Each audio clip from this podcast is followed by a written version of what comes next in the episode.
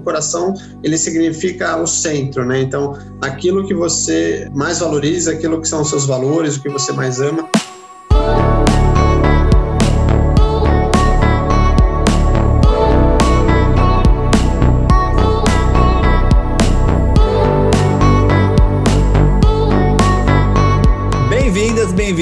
Mais episódio de Abrindo Caminhos, o podcast para quem busca ser a versão mais autêntica de si mesmo. A cada semana eu converso com pessoas que são referência em empreendedorismo, arte, ciência, espiritualidade e que buscam elevar essa consciência no mundo, trazer mais paz, mais saúde, mais bem-estar no mundo como um todo. Eu sou Rick Lima e hoje eu tenho a honra, a alegria, o prazer de falar com Gabriel Ligori. Falei certo o sobrenome, Gabriel? Falou sim. Massa. Que é um médico, pesquisador, empreendedor. A gente se conheceu em 2014, num prêmio da Veja. Você já, já sabe, foi eleito um dos 10 jovens mais inspiradores do Brasil. Ele era um outro, a gente precisa dos outros oito ainda, mas já estamos com dois aqui. E ele é cofundador e CEO da Tissue Labs, Falei direto, falei certo? Tá certo também. Tissue Labs, que é especializada no desenvolvimento de órgãos e tecidos artificiais a partir de células troncos e biomateriais.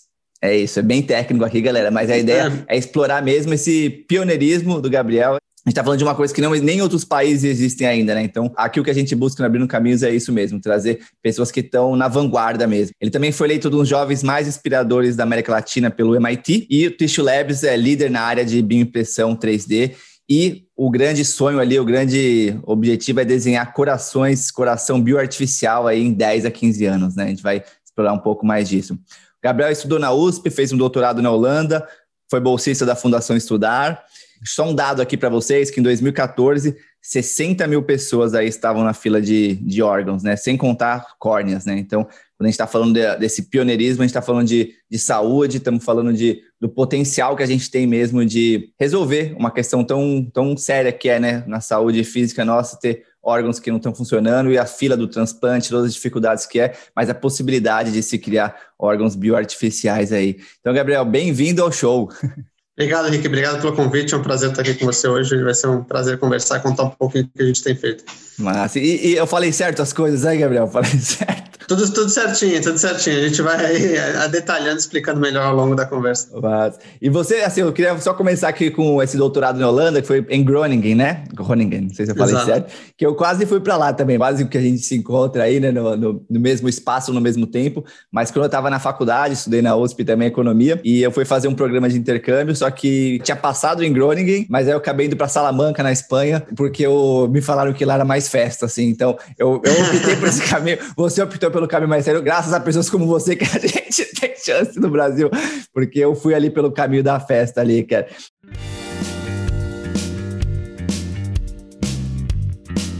E aí eu queria voltar um pouco também na tua infância. Aos dois anos você teve uma cirurgia no coração, né? Eu até li, vi que você não podia praticar esportes por muito tempo e acabou fazendo você ler muito. E aí eu queria saber se tem alguma relação com o que você faz hoje, essa cirurgia, e o que que te interessou a ler nessas, nessa, durante a tua vida aí que te trouxe até aqui hoje. Eu nasci com uma cardiopatia congênita, né?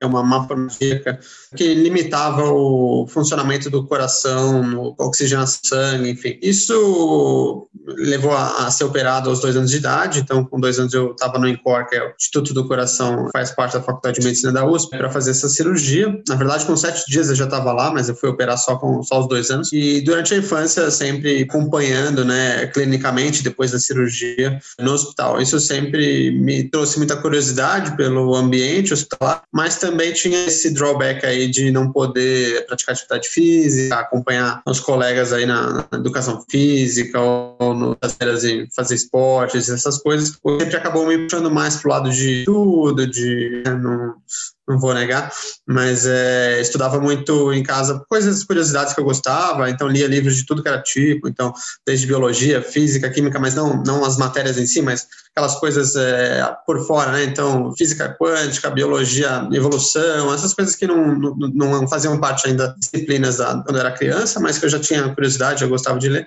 e sempre com o objetivo aí de, de aprender um pouquinho mais, mas com um sonho lá na frente de fazer medicina, né? Então esse sonho você já tinha? Você já tinha essa vontade de, pô, quero fazer medicina lá na frente? Desde pequeno você já tinha essa vontade de ser médico, assim. Mas e esse lance do desse sonho de desenvolver corações bioartificiais, né? De realmente usar uma impressora 3D para fazer uma coisa, uma coisa que a gente está que ainda está tá longe, né? Mas estamos caminhando para isso, né? Acho que é uma coisa que você deixou claro também, as entrevistas que eu vi que você deu. Não é que não, é, dá para esperar isso do dia para a noite, mas como é que surgiu essa, essa vontade? Exato. Então, começou essa vontade de fazer medicina. Quando eu entrei na faculdade, eu queria fazer cirurgia cardíaca, então, pra, nessa mesma área que eu era paciente. Então, apoiar os esforços ali de médicos e cirurgiões, sendo um deles na área de cirurgia cardíaca pediátrica, para tratar essas crianças com cardiopatia. Fiz durante toda a minha graduação muitos projetos relacionados a isso, então, desde iniciação científica, ligas acadêmicas, que equivale mais ou menos a uma empresa júnior, só que dentro da medicina seria uma liga acadêmica, publiquei livros, artigos, enfim. E chegou no final da graduação, eu estava um pouco descontente com o jeito que a medicina era feita de maneira geral, então a gente tem nos últimos dois anos o que a gente chama de internato. O internato é o momento que você vai realmente atender o paciente, vai estar no dia a dia da especialidade, né? Então, conhecendo como que realmente é, é não só mais vendo no livro, estudando teoricamente, mas na prática. E eu percebi que as coisas ainda eram muito limitadas em vários setores, né? Não só na cardiologia, mas de maneira geral. Muitas doenças a gente não consegue tratar de fato, né? A gente vai, de certa forma, empurrando né, com a barriga e o, tentando melhorar qualidade de vida da pessoa, reduzir sintomas, né? enfim, uma série de tratamentos que você pode dar para que a pessoa se sinta mais, mais distante da doença, mas a doença não de fato vai embora. E geralmente, quando a gente quer que a doença vá embora mesmo, em casos muito extremos, que você tem uma falência dos órgãos, seja rim, seja fígado, seja coração, enfim, é o transplante, né? Então, o transplante é a última saída quando você realmente tem um paciente muito ruim. E aí, o transplante tem outros problemas, que é limitado o número de doadores, né? Então, você comentou 60 mil. Se você pensar mundialmente, isso dá mais de 2 milhões. E uma, um outro dado interessante é que a cada mil pessoas que morrem, só três podem doar seus órgãos. Então, isso significa que é um gap gigante, né? Então, milhões e milhões de pessoas precisam, meio bilhão de pessoas precisaria morrer para a gente conseguir endereçar as outras duas milhões que estão precisando do órgão. Então, isso, se você pôr na ponta do lápis, é nítido que não tem como isso ser factível, né? A gente nunca vai conseguir tratar todas as pessoas que precisam de um transplante se a gente não criar uma solução nova. E a ideia veio disso. Então, você trazer uma nova alternativa que é realmente criar tecidos que estejam disponíveis a qualquer momento.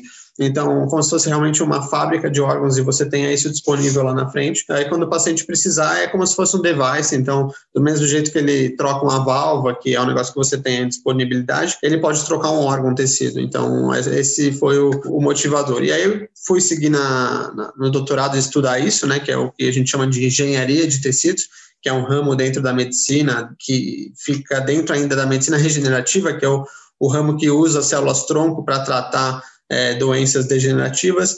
É, a engenharia de tecidos é, um sub, é uma sub-área dessa que tenta construir novos tecidos, novos órgãos para substituir. Então, esse foi o, a história aí da, do início mas, desse projeto. Mas tem alguns, alguns caminhos que eu quero seguir a partir daqui.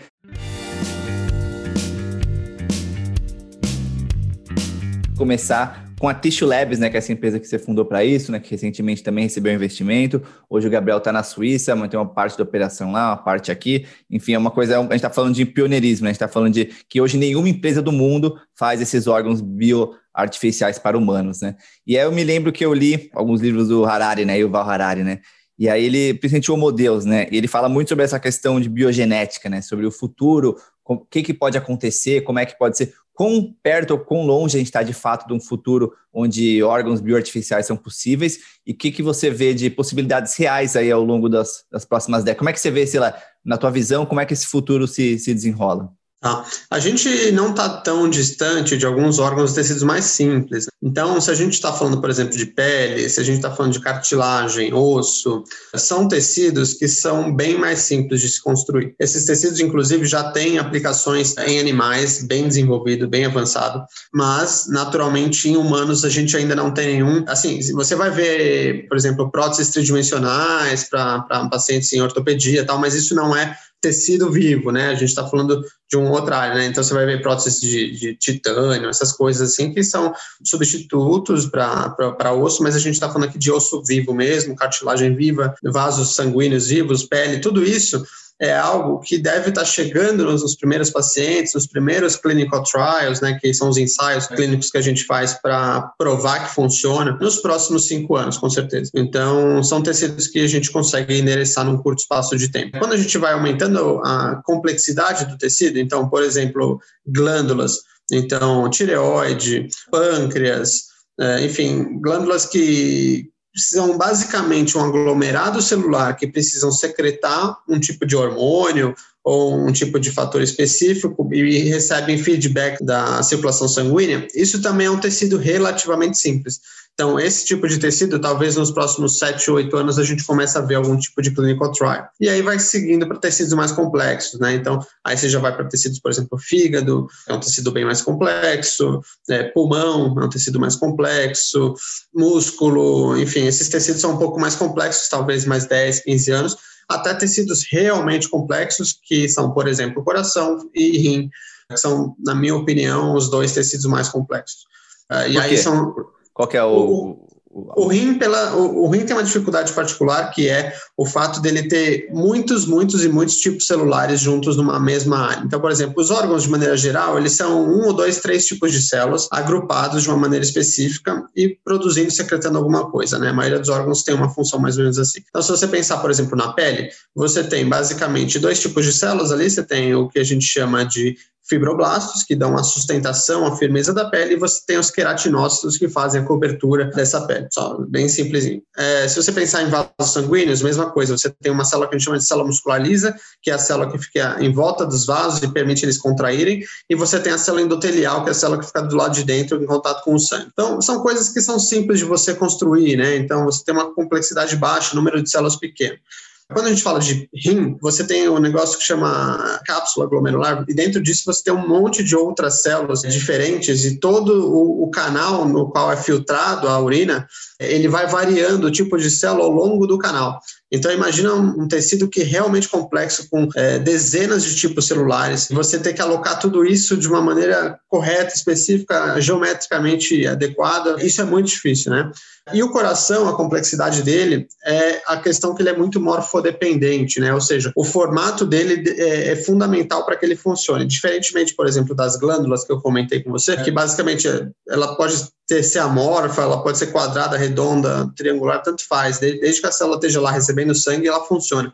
O coração não. Se ele não estiver disposto de uma maneira 100% correta, ele não vai funcionar direito. Então, inclusive, a gente vê isso em pacientes. Quando o paciente começa a ter uma insuficiência cardíaca, que o coração para de funcionar, é porque, em certa forma, ele perde a geometria original do coração. Então, essa geometria ela vai sendo perdida. Então, se você não construir um tecido com uma geometria perfeita, no caso do coração, que permita a contração para que o sangue seja injetado no local certo, é, você não consegue que esse seja um órgão funcional. Então, por essas razões, eu acho que o coração e o rim são as, os dois tecidos mais complexos, e naturalmente cérebro, que eu acho que é uma coisa que a gente nunca vai realmente fazer, uhum. é, porque é, envolve muitas outras coisas além de um funcionamento celular.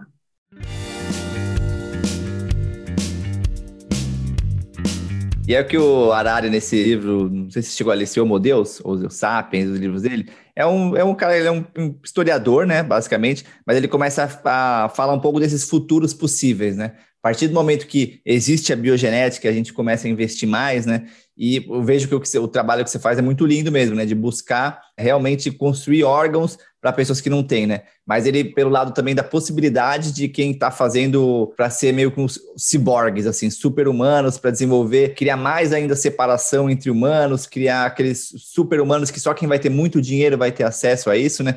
Como é que você vê essa questão? De, eh, não é exatamente o seu trabalho, o seu trabalho é, é, muito ali focado nessa questão, nessa causa mesmo, né, de é, salvar vidas mesmo, mas dado que você hoje no Brasil, uma das pessoas que está mais imersas e que mais entende disso, você vê esses riscos no futuro de você, essas guerras biogenéticas ou esse homem querendo brincar de Deus, até ele fala, e ficar ainda, ainda mais separado e aumentar ainda o potencial de guerra entre humanos, com ricos e pobres, etc. Você vê esse cenário como possível na sua cabeça? Eu, vejo que a biologia pode ser usada em guerras, por exemplo, de outras formas. Eu acho que, por exemplo, esses tecidos e órgãos que a gente tenta construir ficam muito de paralelo a isso, né? Porque você consegue criar, por exemplo, você tem lá a Boston Scientific lá que faz aqueles robôs é, bizarros ali que fazem tudo que você imaginar. é muito mais fácil você criar um, um exército daqueles robôs, né, e mandar para algum lugar do que você criar como Westworld, né, uma pessoa realmente. Mas a biologia, de certa forma, pode ser utilizada em outros casos, por exemplo, a própria utilização de, de vírus letais. Então, a gente está vivendo uma pandemia é, nada impede bioterrorismo utilizando o vírus, por exemplo. Então, isso é, um, é, uma coisa, né? E tem outras coisas que o pessoal fala muito hoje em dia, de CRISPR, né, edição gênica, esse tipo de coisa, que também pode ser utilizado exatamente para criar novos tipos de vírus, novos tipos de enfim, agentes que podem levar a novas pandemias. Mas eu não acredito que a fabricação de tecidos em si é, se relacione a isso de, de, de alguma forma. Sim, e, e acredito que também nem tem a regulação, porque ele ainda não existe de fato, né? Assim como é uma coisa que está sendo desenvolvida, né? Ainda não existe, não existem as, as regulações do governo. É, a gente tem algumas coisas, estão longe de para ser para órgãos completos, mas uh, tem o, essa área dentro da Anvisa chama terapias avançadas. Basicamente é a utilização de células-tronco para medicina regenerativa e engenharia de tecidos, como eu falei. Então, como é algo ainda muito inicial, não tem algo do tipo, ah, como que você vende um órgão, como você testa um órgão, mas tem do tipo, ah, como você testa uma terapia com células, como você coloca isso no mercado. Inclusive, em relação a isso, é interessante que o nosso, no Brasil, a gente tem uma abordagem está sendo ainda desenvolvido, né, claro, mas muito próxima de uma abordagem japonesa, que é a abordagem, na minha opinião, mais avançada no mundo. Então, é, de maneira geral, para você fazer colocar um produto no mercado, um produto médico, né? Então, uma, remédio, por exemplo, você tem que fazer fases de clinical trials, né? Então, fase 1, fase 2, fase 3. Então, basicamente, a fase 1 você vai avaliar a segurança. Então, se aquilo que você está colocando é seguro, aí a fase 2 você começa a avaliar mais eficácia, a 3 você completa essa avaliação. E na 4 já é uma fase pós, quando o produto já está no mercado, você avalia se realmente foi tudo bem. Para as terapias avançadas, ou seja, utilização de células-tronco, essas coisas, em engenharia de tecidos, lá no Japão eles propuseram um que eles chamam de um fast track. Então, se você provar que é seguro, que não vai causar mal, você, pode, você já pode comercializar isso sem ter que passar pelas fases de eficiência e provar a eficiência dentro de um período aí de 5, 7 anos. Se você provar dentro desse período, perfeito, você mantém sua terapia. Se você não conseguir provar nesse período, você tem que tirá-la do mercado. Então, isso permite acelerar muito essa, essa área, porque realmente, caso contrário, a gente ficaria preso muito tempo para conseguir trazer esses tecidos para o paciente, né?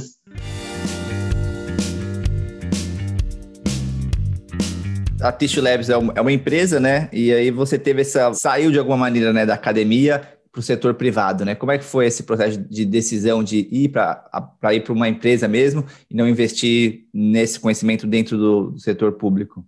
Exato. Então, minha formação é praticamente toda da academia, né? Então, é, vim da faculdade de medicina como, como aluno, fui fazer doutorado, voltei, fiquei mais um tempo na academia, mas entendi que o, o projeto é muito ambicioso para a gente conseguir desenvolver ele dentro de um laboratório universitário. Então, é um projeto que precisa de muito mais gente do que um grupo de pesquisa. Então, dentro da universidade, eu, eu sou super grato sempre à universidade, mas eu poderia, por exemplo, ter um grupo de pesquisa com alguns doutorandos, alguns mestrandos, enfim, alunos e tal, que com certeza conseguiria desenvolver uma série de coisas legais. Mas quando a gente está falando de trazer um produto para o mercado, para realmente chegar para o paciente e ter aplicação e não só virar um trabalho científico, um paper, a gente está falando de investimentos de ordens de grandeza muito diferentes do tipo de investimento que a gente tem na academia. Então, eu sempre dou o exemplo da FAPESP, que foi uma agência que nos ajudou muito no começo e ajuda até hoje, com programas voltados para empresas, enfim, que o budget inteiro da FAPESP, que é a principal agência de fomento do, do país, hoje, ele ele roda em torno de 1,2 bilhões, 1,5 bilhões de reais, que é mais ou menos 1% do ICMS de São Paulo. Isso significa que o ano inteiro, fazer um paralelo agora, o, custo de desenvolvimento de uma medicação hoje está chegando próximo de 2 bilhões de dólares, né? Isso é um custo cada vez mais, eh, que salve cada vez mais rápido. Agora você pega o budget inteiro da FAPESP de 1,5 bilhão aí de, de reais e aí você transforma em dólares. Isso dá uns 250, 300 mil dólares é, desculpa, milhões de dólares. Aí você tem que colocar isso num projeto de 2 bilhões de dólares. Você precisa pegar o budget da principal agência do país por 10 anos para conseguir fazer isso virar alguma coisa. Então, é, é fazia muito mais sentido você trazer isso para o setor privado, que tem é, possibilidade de aportes maiores e de aportes vindos de muitos outros lugares e não só de uma agência estatal, e isso estimulou a trazer isso para fora da academia e realmente para Tissue Labs, montar Tissue Labs, que eu montei Tissue Labs em 2019, uh, agora a gente está, a gente fez dois anos esse ano, uh, para realmente conseguir acelerar isso e trazer isso para o mercado. Bem recente, né? E assim, pelo que eu vi também, vocês dividiram né, a empresa em, em a parte do modelo de negócios, que é desenvolver produtos e vender, que eu até queria entender um pouco mais essa parte, né? Além da pesquisa em si, que a gente vai entrar mais, mais fundo, mas desenvolver produtos e vender, que é principalmente essas impressoras 3D, inclusive para desenvolvimento de carne em laboratório, né? Então, eu queria entender como é que funciona esse, esse lado dos produtos que vocês já vendem, o que, que já tem disponível de fato, né? E aí, se der nessa mesma resposta, um pouco mais fundo ainda em relação a esse desenvolvimento de carne em laboratório. Como é que funciona isso de fato? Assim, a impressora já está imprimindo carne em laboratório? que, nível, que nível que a gente está hoje disso atualmente no mundo? Legal. Bom, primeiro ponto, o nosso business model, realmente a gente fez um, um sistema de dual business model, né, no qual a gente consegue desenvolver nossas pesquisas, mas quando a gente desenvolve algo que a gente acredita que outros pesquisadores poderiam fazer uso para desenvolver suas próprias pesquisas e talvez em outras áreas que a gente não esteja atuando, a gente é muito focado em cardiovascular, né, dentro da Tissue Labs. Então, nosso foco é coração e no máximo as coisas que são imediatas ao coração, né? Então, vasos, válvulas cardíacas, essas coisas são os nossos focos. E tem milhares de pesquisadores aí no mundo estudando pâncreas, rim, fígado, pulmão. Então, por que, que a gente não desenvolve tecnologias e, e coloca no mercado para que outros pesquisadores também consigam, de, utilizando nosso material, nossas tecnologias, nossos equipamentos, desenvolver seus próprios tecidos e órgãos e, quem sabe, até lá na frente fazer algum tipo de licenciamento para a gente, a gente desenvolver alguma coisa em conjunto. Então, essa é a ideia do modelo de negócio. Além do que, ele permite gerar revenue que sustenta a empresa de uma maneira mais. Assim, é, a empresa fica mais sustentável, você não precisa ficar levantando capital a cada um ano, entendeu? Então, mais ou menos dessa maneira que a gente entendeu que fazia sentido. E aí, o primeiro produto que a gente colocou no mercado foi o que a gente chama de biotinta ou hidrogel. Então, isso aqui é importante também fazer um, um parênteses aqui. Quando a gente fala de fabricação de órgãos tecidos em laboratório, a gente fala de um tripé sempre: é célula, biomaterial uh, e algum uh, fator de organização para colocar isso junto de uma maneira ordenada e orientar as células a se diferenciar no que elas têm que se diferenciar. Então, nosso primeiro produto foi a base do biomaterial. Então, um dos três do tripé aí do, da, da engenharia de tecidos. Então, esses biomateriais a gente vinha desenvolvendo na academia de maneira manual, de certa forma, né, para conseguir desenvolver pequenos pedaços de vaso sanguíneo, as coisas que a gente estava já estudando. Quando eu abri a Tissue Labs, esse era o produto que a gente entendia melhor, o que a gente conseguia fazer de melhor, uh, e a gente levantou um grant para colocar isso de uma escala industrial. Então a gente fazia esses produtos em poucas ml e aí a gente conseguiu levar para litros, né? Que para a área biomédica é muito, né? A gente trabalha cada, cada vez que você imprime alguma coisa é 2, 3, 4, 5 ml, né? Então se você pode fazer litros, você consegue é, trabalhar com muito material. Então a gente escalou isso, conseguiu produzir litros e passou a vender isso em 2020. Depois a gente percebeu que no Brasil, especialmente, os pesquisadores ainda não tinham um passo antes, que eram as bioimpressoras. Então a gente tinha desenvolvido as biotintas, colocado no mercado, mas os pesquisadores de fora conseguiam utilizar, porque aqui na, na Europa, Estados Unidos já estava mais evoluída essa questão de bioprinting, né? Então eles já tinham suas bioimpressoras, mas no Brasil ainda não. Então a gente falou, bom, vamos pegar essa impressora que a gente estava desenvolvendo uma impressora para a gente utilizar nas nossas pesquisas, né? Porque as, as, que estavam disponíveis no mercado até então a gente não gostava, tinham vários fatores que não, não, não se adequavam ao que a gente precisava para a pesquisa. Então a gente desenvolveu uma nossa e, e adaptou ela para o mercado. E aí colocou ela, chama Tissue Start, e a gente passou a vender ela em 2020, maio, junho, mais ou menos. Uh, e aí, rapidamente, isso bombou, o pessoal gostou demais da impressora, passou a comprar no Brasil, a gente virou líder, assim, em poucos meses. Na América Latina também a gente está endereçando bem agora, e, e, o foco em 2021 é a Europa nesse, nesse sentido de produto, mercado.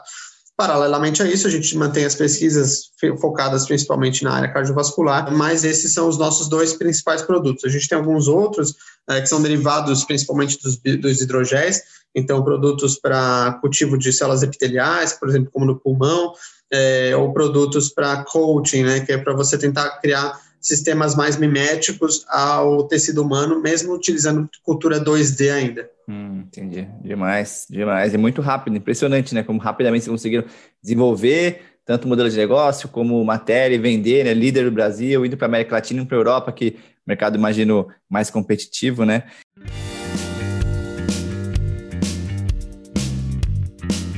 E, e, essa questão do desenvolvimento de carne em laboratório já está rolando de fato? Assim, essa impressora já consegue imprimir carne que pode potencialmente substituir carne bovina, etc., no futuro? Legal, obrigado por ter lembrado. Pô, eu acabei esquecendo esse pedaço da sua pergunta anterior. A gente, na verdade, teve uma surpresa, porque quando a gente começou a fazer a impressora, era focado em desenvolver tecidos, órgãos, então o nosso foco eram pesquisadores acadêmicos, principalmente, né? Nossos clientes principais são pesquisadores, alguns da indústria também, mas a maioria ainda na universidade, tanto no Brasil quanto fora. E aí um grupo, uma, uma empresa mexicana, eu não posso falar o nome, né? Mas ela comprou o, a, a impressora e perguntou, ah, mas vocês vão usar para quê, né? A gente sempre sempre gosta de entender o que o cliente está utilizando para para estar tá sempre acompanhando e se aquilo fizer sentido para a gente internalizar depois. Ah, não, a gente vai, a gente vai imprimir carne uh, de laboratório. Ah, interessante, porque eu já tinha ouvido falar, mas eu nunca tinha pensado que a gente podia usar nossa tecnologia para aquilo. Então, como que funciona a impressão de carne utilizando a bioimpressão, né, as, os nossos equipamentos? Então, isso pode ser feito de duas maneiras, então, ou plant-based ou cell-based. Plant-based, basicamente, você utilizando formulações específicas que possam ser impressas você imprime um bife, em vez de você ter tipo uma carne moída, né, que geralmente sempre vem nesse formato, você realmente tem um, uma estrutura maior, um bife, enfim. Tem até uma ou duas empresas no mundo fazendo isso. Eu sei de uma espanhola e uma de Israel, eh, se eu não me engano, que fazem esse tipo de desenvolvimento. E tem outro desenvolvimento que é mais interessante, mais próximo do nosso lado, que é realmente fabricar carne, carne de animal mesmo, só que em laboratório. E aí funciona da seguinte maneira: do mesmo jeito que a gente faz tecido, então a gente faz músculo cardíaco de coração, Uh, em vez de fazer músculo de coração, faz músculo e músculo mesmo. E aí você coloca isso dentro do, das biotintas da impressora e imprime isso para ser, ser, comida, né? É claro que hoje o custo de fazer isso é absurdo, né? Então, quando a gente fala de plant-based, é barato, mas quando a gente fala de cell-based, a gente está falando de centenas aí de, de dólares por quilo, né? Talvez até um pouco mais. Claro que isso vai evoluir, daqui a 5, 10 anos vai ser o mesmo preço do que a, a carne normal, mas é, eu acho que vai ser um substituto importante. É, eu, particularmente, não como carne, então eu, eu fico bastante entusiasmado com essa, essas propostas. E, assim, não é, uma, não é área de estudo nossa, né? Naturalmente, a gente é, estuda para desenvolver tecidos para transplante, para aplicação médica, mas a gente fica bastante feliz em ver as nossas tecnologias sendo utilizadas para isso. Que demais. E, e, você não come carne faz tempo? Faz uns 14 anos. Caramba, qual foi a motivação principal aí? Eu tinha dó, assim, eu achei, adolescente, fiquei com dó, assim, parei de comer e depois nunca mais comi, não, não me faz falta. Que demais. Um projeto tão ambicioso assim, né? De novo, está falando de alguma coisa que nem existe no mundo, né? A gente sabe dos desafios, né? De empreender no Brasil, e, enfim, ser um empreendedor brasileiro fora. Qual na sua visão são esses maiores desafios aí de empreender, seja sendo brasileiro, seja empreender no Brasil, seja sendo empreender em biomedicina, seja seja empreender com uma coisa que não existe ainda hoje. São tantos desafios que que você está enfrentando aí. Como é que você escreveria esses desafios aí de empreender, ainda mais quem vem de uma carreira mais acadêmica, assim, né? Como é que está sendo para você esse processo? É, empreender no Brasil, primeiro, já é muito difícil, né? Todo mundo sabe que é bem complicado, tem, enfim, é tudo muito complexo. E quando a gente começa a abrir empresa aqui fora, a gente vê o quanto realmente as coisas no Brasil são complexas, porque tá tão incrustado na nossa cabeça, né? Tudo que a gente tem que fazer é tão regulamentado e cada coisinha que você tem que. Né? que quando você abre empresa, você fala, não, não tem nada mais, não tem, não tem que fazer isso, não tem que carimbar nada, não tem que. Não, não, não precisa, tá? Então, o Brasil já começa nesse ponto, né?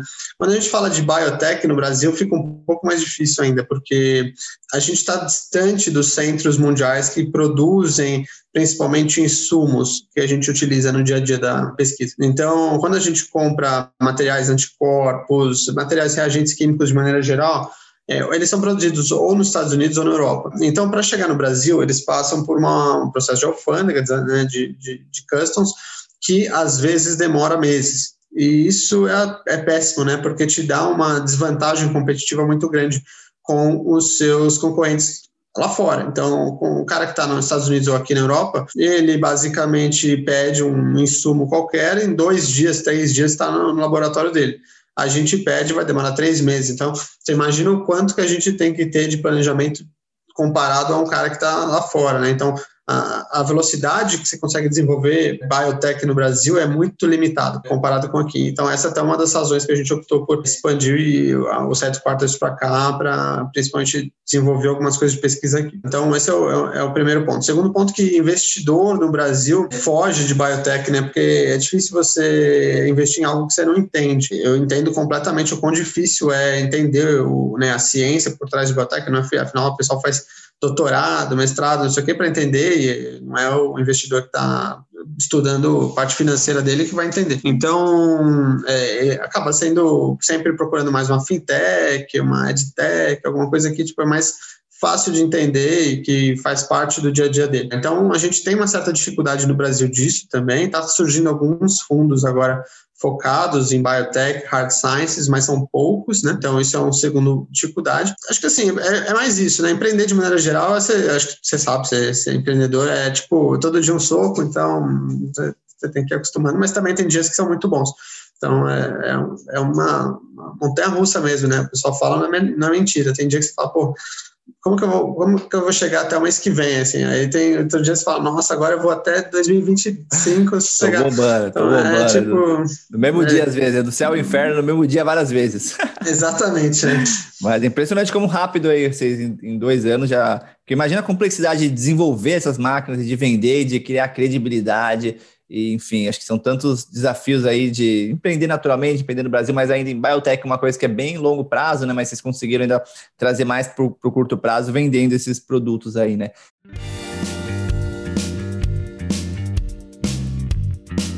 E aí, como é que você divide o seu foco hoje entre essa parte de pesquisa, né, olhando os 10 a 15 anos, é, nessa impressão dos corações de fato, e a venda desses produtos, dessas máquinas ou outras máquinas que vocês podem desenvolver, que podem trazer um fluxo de caixa imediato agora, que vai ajudar na pesquisa ali. Mas é, como é que você consegue dividir seu foco e atenção nas duas áreas da empresa? É, esse é um dos maiores desafios que a gente tem hoje, né? A gente criou um modelo que ao mesmo tempo é muito interessante para dar sustentabilidade para a gente, mas que é um perigo, de certa forma, em relação a foco, né? Uh, então, naturalmente, a gente sempre tem isso em mente, então eu tenho uma equipe muito boa que, que consigo dividir né, essas responsabilidades com, com eles, então a gente hoje está em 13 pessoas no Tissue Labs, é o suficiente para a gente, no momento atual, pelo menos, a gente ter pessoas pensando na área de produto, pessoas pensando em vendas. Então, tem, tem gente para venda, tem, tem pessoas contratadas para fazer marketing, vendas. Assim, dessa forma, eu consigo tirar um pouco essa responsabilidade da parte de produto e comercialização para pensar na parte de pesquisa. Mas é claro que é sempre um desafio, né? Então, pelo menos, pelo menos 50% do meu dia é focado só em vender e resolver produto, problema daqui, é, para os outros 50 ser é, pensando, estudando, estruturando, escrevendo alguma coisa. É um desafio, sim, com certeza. É uma faca de dois gumes, né? Demais, difícil mesmo, cara, porque vender tem que vender, né? Verdade é essa, né? Tá ali, tem que vender produto, mas a, a parte de pesquisa de longo prazo é uma parte bem diferente. Então tem que ter essa habilidade mesmo ali, né? Como empreendedor e como usando a tua base de, da medicina para Então acho que é um grande desafio ter uma equipe boa, é essencial mesmo, né? Não tem como fugir disso. E acho que está num lugar aí que faz, que faz sentido, né? Imagino que, que na Suíça, né? Até queria saber um pouco de você se entre Estados Unidos e Europa, né? Como é que você vê a Test Labs de repente indo para os Estados Unidos ou ali acaba tendo mercados melhores para biotech ou não, né? Como é que é o mercado global de biotech hoje e como é que se compara Estados Unidos e Europa nisso? É, eu gosto de dividir biotech em duas grandes áreas, né? Então, uma área de therapeutics e uma área de life sciences. Então, basicamente, terapêuticos é tudo aquilo que vai para o paciente. Então, são realmente as medicações, devices, tudo isso. E life sciences é toda a parte de biotech que dá estrutura para que essas áreas de terapêuticos possam chegar nos pacientes. Então, é, empresas que desenvolvem insumos para pesquisa, equipamentos, essas coisas todas. Hoje, a Tissue Labs é uma empresa de life sciences com ambições de se tornar uma empresa de terapêuticos. Então, a gente hoje desenvolve esses equipamentos e e desenvolve os insumos para pesquisadores desenvolvendo tecidos e para a gente mesmo, que também está desenvolvendo isso. Mas o objetivo lá na frente é ser uma empresa de terapêuticos para colocar produtos para o paciente no mercado. Quando você pensa nessas duas áreas, se você pensar em terapêuticos, os Estados Unidos é muito mais interessante. Eles têm é, métodos de reembolso mais interessantes, o mercado é, é, tem, tem mais disponibilidade de capital para a saúde, é, enfim, é, é, é mais fácil colocar um produto médico no mercado e conseguir levantar bastante capital com isso nos Estados Unidos do que na Europa. Porém, quando a gente fala de life sciences, não tem tanta diferença. Então, por isso que a gente optou por começar daqui. Então, life sciences, você tem desenvolvimentos dos dois lados, né? Então, tanto nos Estados Unidos quanto na Europa, você tem muito desenvolvimento acadêmico uh, que precisa da área de life sciences para gerar esses insumos, esses equipamentos. Então, quando a gente foi decidir, a gente tinha essas duas possibilidades, realmente ir para os Estados Unidos, vir para a Europa. A gente entendeu que o mercado europeu era o mesmo tamanho do mercado americano, pelo menos em life science, só que mais concentrado, a gente conseguia endereçar ele de maneira melhor, mais, mais fácil do que o mercado americano nesse primeiro momento. Isso não significa que daqui a um ano, dois anos, três anos a gente não possa ir para lá também, mas é, no momento a gente entende que é, aqui seria mais interessante e por isso que a gente veio para cá.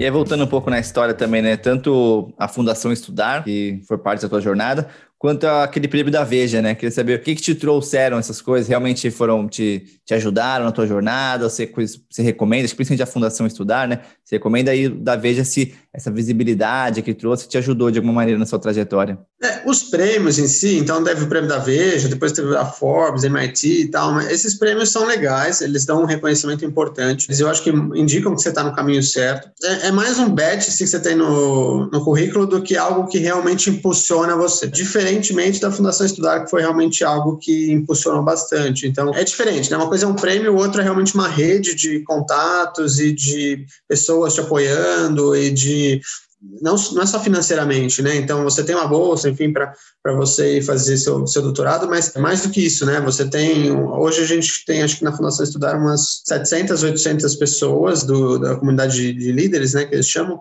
que são essas pessoas que são selecionadas todos os anos, é mais ou menos umas 20, 30 por ano. Então, todas essas pessoas são pessoas muito importantes, relevantes e que têm é, conexões em muitas áreas. Então, você tendo acesso a essa rede, né, essa comunidade, você tem acesso a muitas coisas interessantes. Então, eu sinto que a, a Fundação Estudar me permitiu chegar mais longe, com certeza. Enquanto que os prêmios, eu sinto que eles deram alguma visibilidade, eu acho que em alguns momentos principalmente agora do MIT, eu acho que foi o principal, que deu uma explosão assim no quanto as pessoas, né, sair reportagem, mídia e tal, não são coisas que duradouras como essa comunidade, né? Uhum. Acabam sendo às vezes até distrações, eu vejo, né? A gente acaba focando nisso e não no, no que importa ali, né? Que no caso agora, né, com a imprensa, você tá vendo que o, realmente os prêmios são legais ali, mas o, o prêmio não paga conta, o prêmio não vai não faz pesquisa científica, mas dá, acho que esse, essa credibilidade uhum. é importante mesmo, né?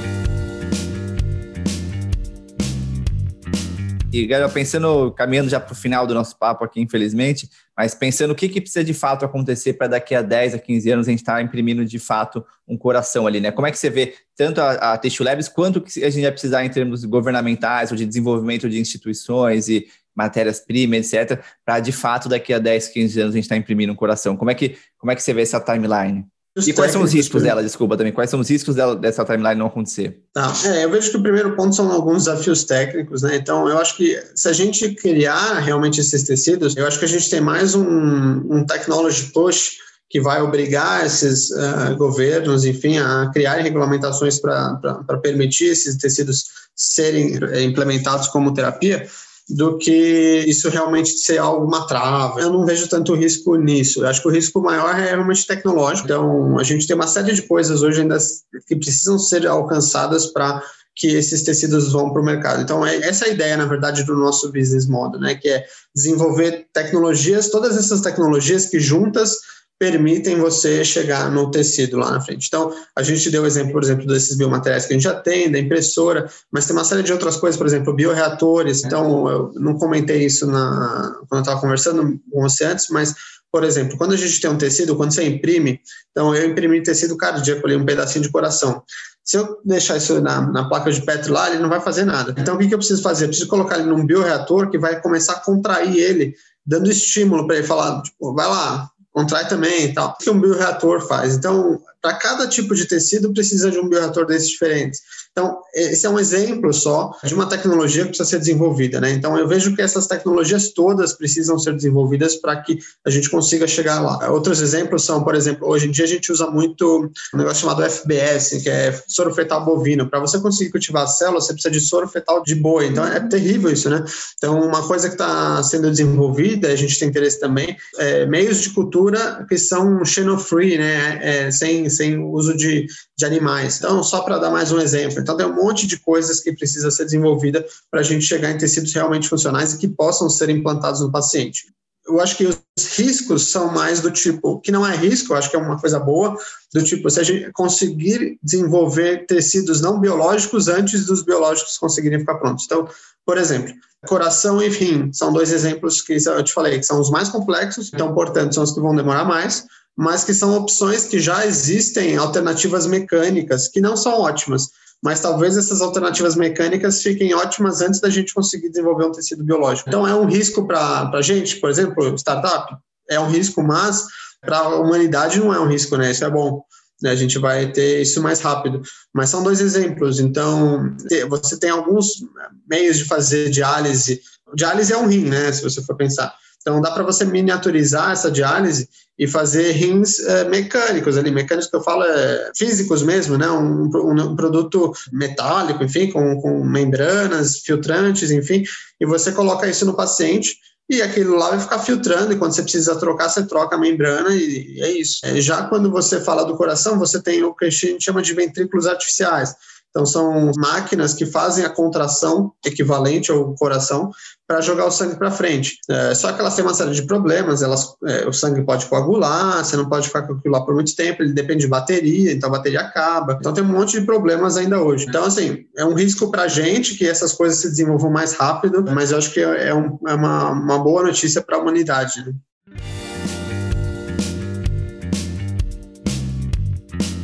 É, queria te agradecer demais pelo tempo, pelo conhecimento e pelo pioneirismo aí, né? A gente falou um pouco sobre livros no começo. Queria saber qual que é o livro que você mais recomenda para as pessoas ou o livro que mais te transformou de alguma maneira, não necessariamente relacionada a, ao tema técnico, mas pode ser também. Mas qual que é o livro que você mais recomendou ou mais, mais transformou? Eu gosto muito de um livro, eu não, eu não, lembro se ele chama Operário do Coração, até depois eu vou dar uma olhada, mas é, é um livro que conta a história do professor Zerbini.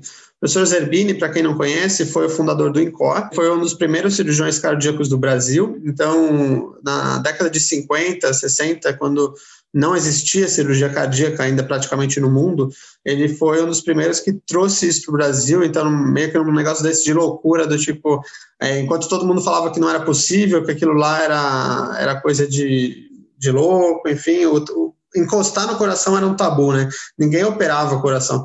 E aí ele trouxe, em pouquíssimo tempo depois de estar começando nos Estados Unidos, enfim, ele trouxe para o Brasil. Ele criou a especialidade, ele é o pai de todos os cirurgiões cardíacos que existem hoje no Brasil. Ele realizou o primeiro transplante cardíaco da América Latina, cinco meses depois só do primeiro do mundo. Fundou o INCOR, que é a instituição referência hoje em cirurgia cardíaca no Brasil, e o terceiro maior centro cardiovascular do mundo. É, é, é uma história muito legal para ver, tipo, como, né, você você, uma, uma pessoa com, com essa visão, com a ideia de que no Brasil ele podia fazer aquilo que nem, no, nem lá fora estavam fazendo e trouxe e, e, fez, né? Então, eu, eu gosto muito, eu acho que chamou Operário do Coração, mas eu não tenho 100% de certeza, mas se colocar lá, biografia professor Zerbini, vai, vai achar. A gente vai colocar aqui, coloca o link aqui, mas é uma baita referência mesmo, né, cara? Falando desse tema específico, de alguém que viu alguma coisa que não estava acontecendo aqui, foi e fez, né? Era meio, acho que é meio que science fiction, né, naquela época, falar disso, assim como é hoje, meio science fiction falar de bioimpressão, né? Então aqui no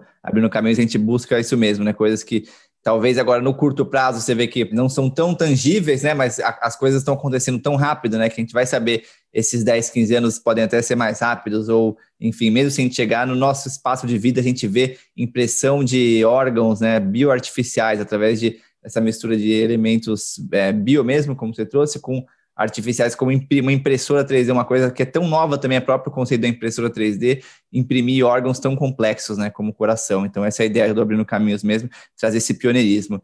E, Gabriel, qual é a melhor maneira das pessoas te, te conversarem com você na internet, te encontrarem, seja site, seja redes sociais? É, eu, eu, eu, tenho, eu tenho um perfil até no, no, no Instagram, assim, que é LigorMD, mas eu não uso muito, porque acho que é o melhor jeito da pessoa quiser falar comigo é melhor mandar um e-mail, é, que o e-mail com certeza eu vou ver. Então é gabriel.tichulabs.com, então é só escrever e, e aí eu, eu respondo. A gente vai deixar, vai deixar o link aqui.